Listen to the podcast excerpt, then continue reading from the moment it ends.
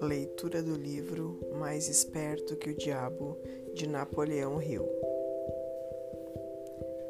Capítulo 2 Um novo mundo se revela para mim.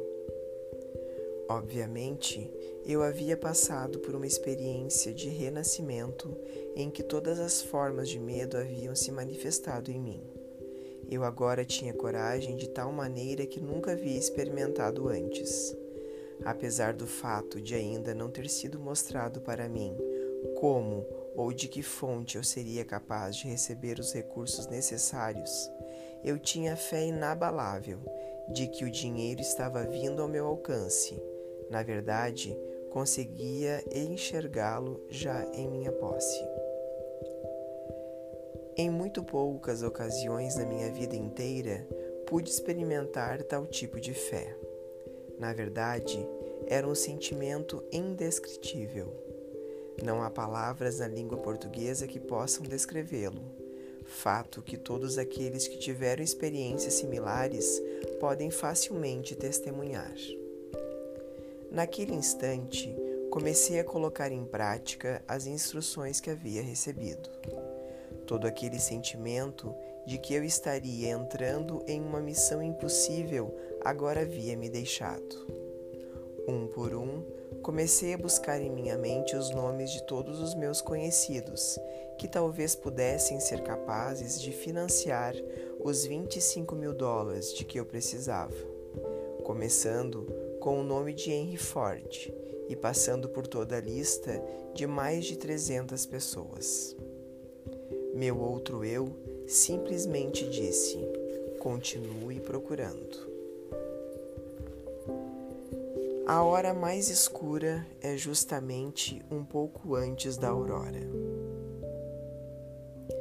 Mas eu chegara ao fim da linha. Minha lista inteira de conhecidos havia sido esgotada e com ela minha resistência física também. Eu estava trabalhando, concentrando a minha mente naquela lista de nomes por basicamente dois dias e duas noites, parando somente para dar alguns cochilos. Recostei-me na cadeira, fechei meus olhos e entrei numa espécie de transe por alguns minutos. Fui acordado pelo que parecia ser uma explosão no quarto. Conforme ganhei consciência, o nome de Albert Pelton apareceu em minha mente. E com ele um plano que eu soube instantaneamente ser o plano que me faria ter sucesso em persuadir o Sr. Pelton a publicar os meus livros. Eu me lembrei do Sr. Pelton somente como um editor da revista Golden Rule, Regra de Ouro, aquela que eu havia publicado em anos anteriores. Eu me sentei, peguei a máquina de escrever e enderecei uma carta ao Sr. Pelton em Meriden. Eu descrevi o plano da mesma maneira que ele havia sido entregue para mim. Ele respondeu por telegrama, dizendo que estaria na Filadélfia para me ver no dia seguinte. Quando ele chegou, mostrei a ele os manuscritos originais da filosofia e brevemente expliquei qual seria a sua missão. Ele pegou os manuscritos, folheou algumas páginas por alguns minutos. Então parou de repente e, com os olhos fixos na parede por alguns segundos, disse: Eu publicarei os livros para você. O contrato foi assinado, uma quantia substancial de royalties me foi paga, e os manuscritos foram entregues a ele, que os levou para Meriden. Eu não perguntei a ele o que o fez tomar a decisão de publicar os meus livros, antes mesmo de tê-lo lido.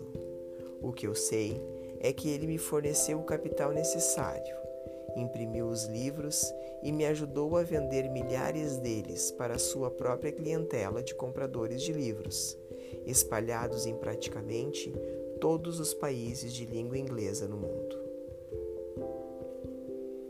meu outro eu se sai bem. Três meses após o dia que o Sr. Pelton me visitou na Filadélfia, Um jogo completo com todos os meus livros estava em cima da mesa, bem na minha frente, e minha renda da venda dos livros era grande o suficiente para suprir todas as minhas necessidades. Esses livros agora estão nas mãos de todos os meus estudantes do mundo inteiro. Meu primeiro cheque do royalties referente à venda dos meus livros alcançou a quantia de 850 dólares. No momento em que abri o envelope para apanhar o cheque, meu outro eu disse: Sua única limitação é aquela que você impõe em sua própria mente. Não tenho certeza de que eu entenda exatamente o que esse outro eu seja, mas tenho plena convicção de que não há derrota permanente para o homem ou mulher que o descubra e confie nele. No dia após o Sr. Pelton ter ido me visitar na Filadélfia, o meu outro eu me presenteou com uma ideia que resultou imediatamente o meu problema financeiro. A ideia que cruzou a minha mente me mostrava que os métodos de venda da indústria automobilística tinham que passar por uma mudança drástica e que os futuros vendedores desta área da indústria teriam que aprender a vender automóveis. Em vez de meramente servir de compradores de carros usados, como a maioria estava fazendo na época. Ocorreu-me também que jovens rapazes que haviam recém finalizado a faculdade e que por isso não conheciam nada dos velhos truques de venda de automóveis seriam o ponto de partida desse novo tipo de profissionais de vendas e, poder e poderiam ser bem mais desenvolvidos. A ideia era tão distinta e impressionante que eu imediatamente liguei para o gerente de vendas da General Motors e brevemente expliquei meu plano. Ele também ficou impressionado e me indicou para visitar uma filial da companhia de automóveis Buick, que naquela época era propriedade e dirigida por Early Powell. Eu visitei o Sr. Powell, expliquei-lhe meu plano e ele imediatamente me colocou para treinar 15 garotos, cuidadosamente selecionados da faculdade. A minha renda deste treinamento foi mais do que suficiente para tomar conta de todas as minhas despesas pelos próximos três meses, até que os resultados da venda dos meus livros começassem a entrar, incluindo o custo daquela luxuosa suíte, que naquela época me preocupou muito. Meu outro eu não havia me desapontado. O dinheiro que eu precisava estava em minhas mãos, justamente no momento em que eu precisei. Nesse momento, fui convencido de que a minha viagem para Filadélfia não era, sob nenhuma hipótese, uma missão sem sentido conforme minha razão havia indicado antes de partir do oeste da Virgínia. Naquele momento em diante, até este exato minuto, tudo o que eu precisei veio até mim. E isso mesmo, considerando que o mundo inteiro recentemente passara por um período de depressão econômica, quando mesmo as necessidades básicas não estavam disponíveis para muitas pessoas. Em alguns momentos, a chegada das coisas materiais das quais eu precisei veio um pouco tarde, mas posso com toda certeza dizer que o meu outro eu sempre me encontrou no cruzamento e, por sua vez, sempre me indicou por qual caminho eu deveria seguir. O outro eu não possui precedentes, não reconhece nenhum tipo de limite e sempre, sempre acha um modo de satisfazer nossos desejos. Ele pode se deparar com derrotas temporárias, mas nunca com fracasso permanente. Tenho tanta certeza disso que estou afirmando quanto o fato de estar aqui escrevendo estas linhas.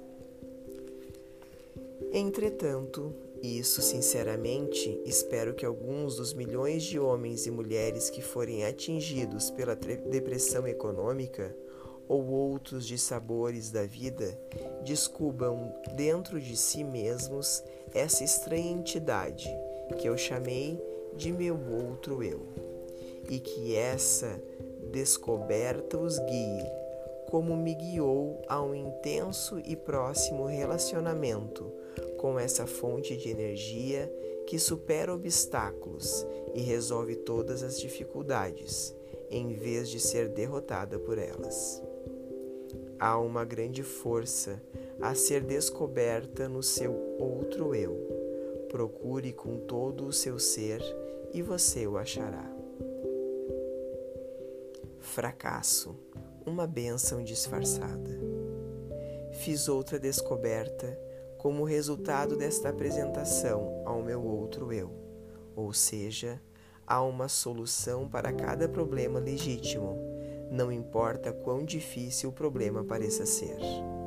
Também descobri que para cada experiência de derrota temporária, para cada fracasso e cada forma de adversidade, existe a semente de um benefício equivalente. Entenda o que eu quero dizer. Não afirmei que isso seria uma flor desabrochada do sucesso, mas sim a semente pela qual essa flor germinará e, e crescerá. Para essa regra, não há exceções. A semente da qual eu falo nem sempre pode ser observada, mas pode ter certeza de que ela está lá, de uma forma ou de outra. Não pretendo entender tudo sobre essa estranha força que me reduziu à pobreza e a uma situação de necessidade e medo, e então fez renascer uma fé dentro de mim, através da qual tive o privilégio de ajudar a dezenas de milhares de homens que se achavam descendo a ladeira. Mas sei que tal força entrou em minha vida como uma missão para que eu pudesse colocar outros em contato com ela. Durante um quarto de século, em que me dediquei à pesquisa das causas de sucesso e fracasso, descobri muitos princípios de verdade que têm sido úteis para mim e para outros, mas nada que observei me impressionou tanto quanto a descoberta de que cada grande líder do passado foi tomado por dificuldades e encontrou derrotas temporárias antes de alcançar os seus objetivos.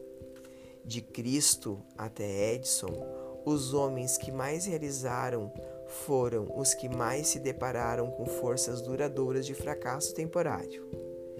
Isso pareceria justificar a conclusão de que a inteligência infinita tem um plano, ou uma lei pela qual ela faz com que homens se deparem com muitos obstáculos antes de dar-lhes o privilégio da liderança ou a oportunidade de realizar um serviço útil de uma forma notável. Eu não desejarei sujeitar-me novamente às experiências pelas quais passei naquela noite fatídica da véspera de Natal em 1923. E também naquela noite, quando caminhei em volta da casa na West Virgínia e lutei aquela terrível batalha contra o medo mas toda a riqueza do mundo não seria capaz de me fazer abandonar o conhecimento que ganhei desta experiência. A fé tem um novo significado para mim. Repito que não sei exatamente o que é este outro eu, mas sei o suficiente para me apoiar nele com um espírito de absoluta fé em tempos de necessidade, quando a razão da minha mente parece inadequada para suprir as minhas necessidades.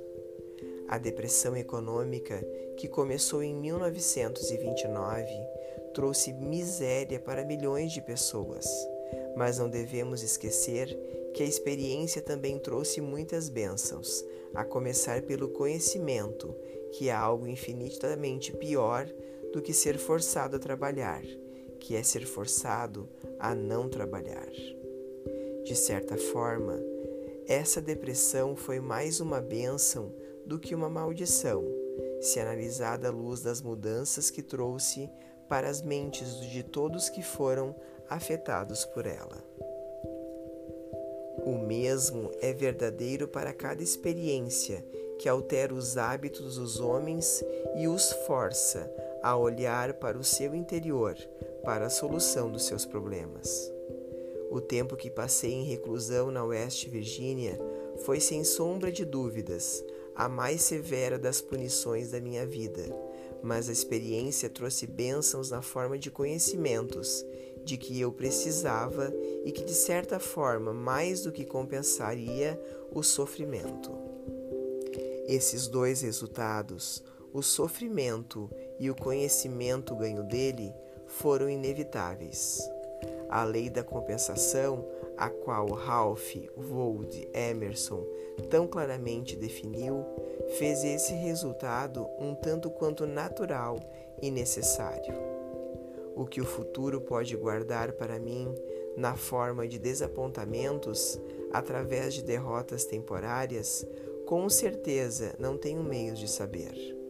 Mas sei, contudo, que nenhuma experiência do futuro pode possivelmente me atingir tão profundamente quanto aquelas do passado, porque agora tenho acesso ao meu outro eu. Desde que este outro eu tomou conta de mim, venho tendo acesso a um tipo de conhecimento que, por certo, não teria descoberto enquanto a minha vida antiga, chamada medo, estava no controle. Aprendi que todos aqueles que se depararam com dificuldades que parecem insolúveis podem resolvê-las e, ainda melhor, lidar com elas se estiverem dispostos a esquecer suas próprias dificuldades e partir para ajudar outras pessoas que porventura estejam passando por dificuldades maiores. O valor de dar antes de tentar conseguir. Tenho plena certeza de que nenhum esforço que nós passamos fazer em prol daqueles que estão em momentos de dificuldades ocorre sem algum tipo de recompensa adequada. Nem sempre a recompensa vem daquelas próprias pessoas para as quais prestamos serviços, mas a mesma virá de uma fonte ou outra. Desconfio seriamente de que nenhum homem pode utilizar-se dos benefícios deste outro eu enquanto estiver impregnado pela ganância e pela avareza, pela inveja e pelo medo. Mas se eu estiver errado desta conclusão, ainda tenho a honra de ser aquele que achou paz de espírito e alegria através de um ponto de vista que não estava correto. Eu preferiria, assim, estar errado e feliz a estar certo e infeliz. Mas este ponto de vista não está errado. Enquanto eu estiver de bem com o meu outro eu, serei capaz de adquirir qualquer coisa material de que precise. Além disso, serei capaz de conquistar felicidade e paz de espírito. O que mais poderia alguém querer? O único motivo que me inspirou a escrever este livro foi um desejo profundo e sincero de ser útil a outros, compartilhando com eles tanto quanto eles estejam preparados para aceitar a fortuna que se tornou minha no momento em que eu descobri meu outro eu. Essa riqueza, felizmente, não pode ser medida em termos materiais ou financeiros, porque ela representa muito mais do que isso. Riquezas materiais e financeiras, quando reduzidas aos seus valores líquidos, são mensuráveis em termos de saldos bancários. Saldos bancários não são mais fortes do que bancos. Essa outra forma de riqueza da qual falo é mensurável não somente em termos de paz de espírito e contentamento, mas da mesma forma como é manifestada naqueles que são adeptos da oração. Quando rezo, meu outro eu ensinou-me a concentrar-me nos meus objetivos e a esquecer do plano que deve ser atingido. Não estou sugerindo que objetivos materiais devam ser adquiridos sem planos. O que eu estou dizendo é que o poder me transforma os pensamentos e desejos em realidade, tem a sua fonte na infinita inteligência, que por sua vez conhece mais sobre os planos do que quem está fazendo oração. Colocando o caso de outra forma, não seria mais inteligente, quando em oração, confiar na mente universal para nos entregar o plano que melhor se adapte à realização do objetivo da nossa oração? Minha experiência com oração me ensinou que tudo aquilo que resulta de uma oração é um plano, um plano que é adequado e adaptado para o atingimento do objetivo da oração, através de um meio natural e material. O plano deve ser transmutado através de uma ação de alto esforço. Eu não conheço nada a respeito de qualquer tipo de oração que possa funcionar favoravelmente em uma mente dominada, mesmo que em menor grau pelo medo. Um novo meio de orar. Desde que me tornei íntimo no meu outro eu, minha forma de orar modificou-se. Eu costumava rezar somente quando encarava dificuldades. Agora rezo antes da dificuldade, quando possível. Eu agora rezo não mais pelos bens e pelas grandes bênçãos deste mundo, mas para ser merecedor de tudo que já possuo. Acho que este meio de orar é melhor do que o antigo. A inteligência infinita parece não ficar ofendida quando rendo graças e mostro que sou grato por todas as bênçãos que coroaram meus esforços. Fiquei maravilhado quando primeiro tentei este plano de oferecer uma oração de agradecimento por tudo que eu já possuía, pois assim descobri a vasta riqueza de que já dispunha e não apreciava. Por exemplo, descobri que eu tinha um corpo maravilhoso que nunca havia sido seriamente danificado pela doença. Eu contava com uma mente razoavelmente bem equilibrada. Tinha uma imaginação criativa com a qual eu poderia prestar um serviço muito útil para um grande número de pessoas. Eu era abençoado com toda a liberdade que desejava, tanto de corpo quanto de mente nutria um desejo ardente de qualquer outros que não tinham a, mente, a minha sorte. Descobri que a felicidade, o maior de todos os objetivos do ser humano, era minha de qualquer maneira, com depressão econômica ou sem depressão econômica.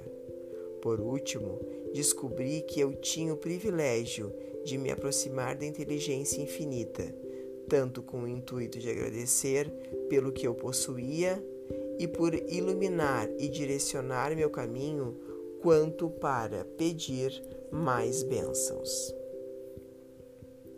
Pode ser útil para cada leitor deste livro fazer o inventário de seus antigos intangíveis.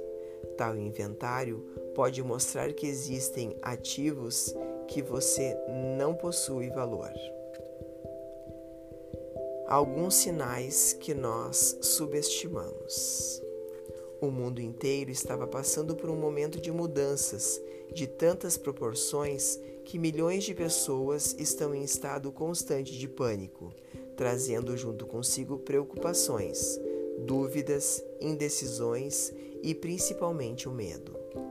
Parece-me que agora é o momento certo para todos aqueles que, por alguma razão, encontram-se naquele cruzamento da dúvida e da incerteza, para que conheçam e se tornem íntimos de seus outros eus. Todos os que desejarem realizar tal tarefa acharão útil tirar uma lição da natureza. A observação mostrará que as estrelas eternas brilham todas as noites nos seus devidos lugares, que o sol continua mandando seus raios de luz e calor, provendo a Mãe Natureza com abundância de comida e energia, que a água continua a correr de sua nascente na montanha, que os pássaros e os animais selvagens da floresta recebem condições adequadas e satisfatórias de alimentos que após um dia de trabalho vem a noite para descansarmos, que após o movimentado verão vem o inverno da calmaria, que as instruções vêm e vão exatamente como faziam antes da crise de 1929. Chegar, na verdade, somente as mentes dos homens deixaram de funcionar normalmente, e isso porque os homens preencheram suas metas com o medo. A observação desses simples fatos da vida cotidiana pode ser muito útil como um ponto de partida para todos aqueles que desejam suplantar o medo pela fé. Não sou um profeta, mas posso, sem falsa modéstia, prodizer que todo indivíduo tem um poder de mudar seu estado material ou financeiro mas primeiro ele ou ela tem que mudar a natureza das suas crenças. Não confunda a palavra crença com a palavra desejo. As duas não são a mesma coisa. Todo mundo é capaz de desejar vantagens financeiras, materiais ou espirituais, mas o elemento fé é a única força verdadeira pela qual um desejo pode ser transformado em uma crença, e por sua vez, a crença transmuta-se em realidade. E é exatamente nesse ponto o momento mais apropriado para chamar atenção para o real benefício que qualquer um pode experimentar, simplesmente usando de forma deliberada sua fé, colocando em qualquer forma de desejo construtivo. A mente age sempre de acordo com nossos desejos mais profundos e dominantes. Não há escapatória desse fato. Isso é literalmente um fato. Tenha muito cuidado com o que você deseja de coração, porque por certo será seu. A fé é o começo de toda grande realização. Se Thomas Edison tivesse parado simplesmente desejando conhecer o segredo pelo qual a energia elétrica fazia com que a lâmpada incandescente acendesse, toda a conveniência que as suas descobertas trouxeram para a civilização teria permanecido como segredos da natureza. Ele encontrou-se com fracasso temporário por mais de dez mil vezes antes de finalmente conseguir arrancar esse segredo da natureza. Até que finalmente ele cedeu para ele, porque ele acreditou que conquistaria e, mais importante ainda, continuou tentando até que conseguiu a resposta. Edison descobriu mais dos segredos da natureza. Eles teriam sido chamados de milagres em um período anterior no campo da física do que qualquer outro homem que já viveu, e isso porque ele ficou íntimo do seu outro eu. Eu ouvi isso da boca do próprio Edson, mas mesmo que eu não tivesse ouvido, as suas realizações por si mesmas revelaram esse segredo. Nada dentro da razão é impossível para o homem ou a mulher que acredita e confia no seu outro eu tudo o que um homem ou uma mulher acreditar ser verdadeiro, a partir daquele instante começa a se tornar verdadeiro. Uma oração é uma expressão do pensamento, algumas vezes expresso em palavras audíveis e outras vezes expresso silenciosamente. Observei por experiência própria que uma oração silenciosa é tão eficaz quanto uma oração expressa em mil palavras. Observei também que o estado de espírito de quem está rezando é o fator determinante para a oração funcionar ou não. Minha concepção do outro eu, que tenho tentado descrever, é que ele simboliza meramente um novo modo de se chegar à inteligência infinita, um modo pelo qual se pode controlar e direcionar o simples processo de combinar a fé com os pensamentos. Isso é somente outra maneira de dizer que agora tenho muito mais fé no poder da oração. O estado de espírito conhecido como fé aparentemente abre o meio para um sexto sentido, através do qual se pode comunicar com fontes de poder e informação que ultrapassam e muito os outros cinco sentidos. O desenvolvimento desse sexto sentido vem sempre para sua ajuda, e ele é, na verdade, uma estranha força que vamos assumir. É um anjo da guarda que pode abrir para você, sempre que quiser, a porta para o outro templo da sabedoria. O sexto sentido é a experiência mais profunda a que já cheguei de algo que se possa chamar de milagre. E ele parece dessa forma, talvez porque eu não entenda exatamente o método pelo qual esse primeiro funciona. O que eu realmente sei é que existe uma força ou uma causa central primeiro, ou uma inteligência que permeia cada átomo da matéria e faz parte de cada unidade de energia perceptível pelo homem, que essa infinita inteligência converte quatro ramos em árvores, faz com que a água escorra dos montes em resposta à lei da gravidade, faz a noite após o dia, o inverno após o verão, cada um mantendo seu próprio lugar e funcionando de forma harmoniosa, bem como o relacionamento entre si. Essa inteligência ajuda a transformar desejos em formas concretas ou materiais. Tenho este conhecimento porque o experimentei. Por muitos anos, venho mantendo o hábito de fazer o inventário de toda a minha vida pessoal, uma vez por ano, com o objetivo de diminuir quanto de minhas fraquezas consegui ultrapassar ou eliminar, e também para calcular quanto progresso, se é que tive algum, fiz durante o ano.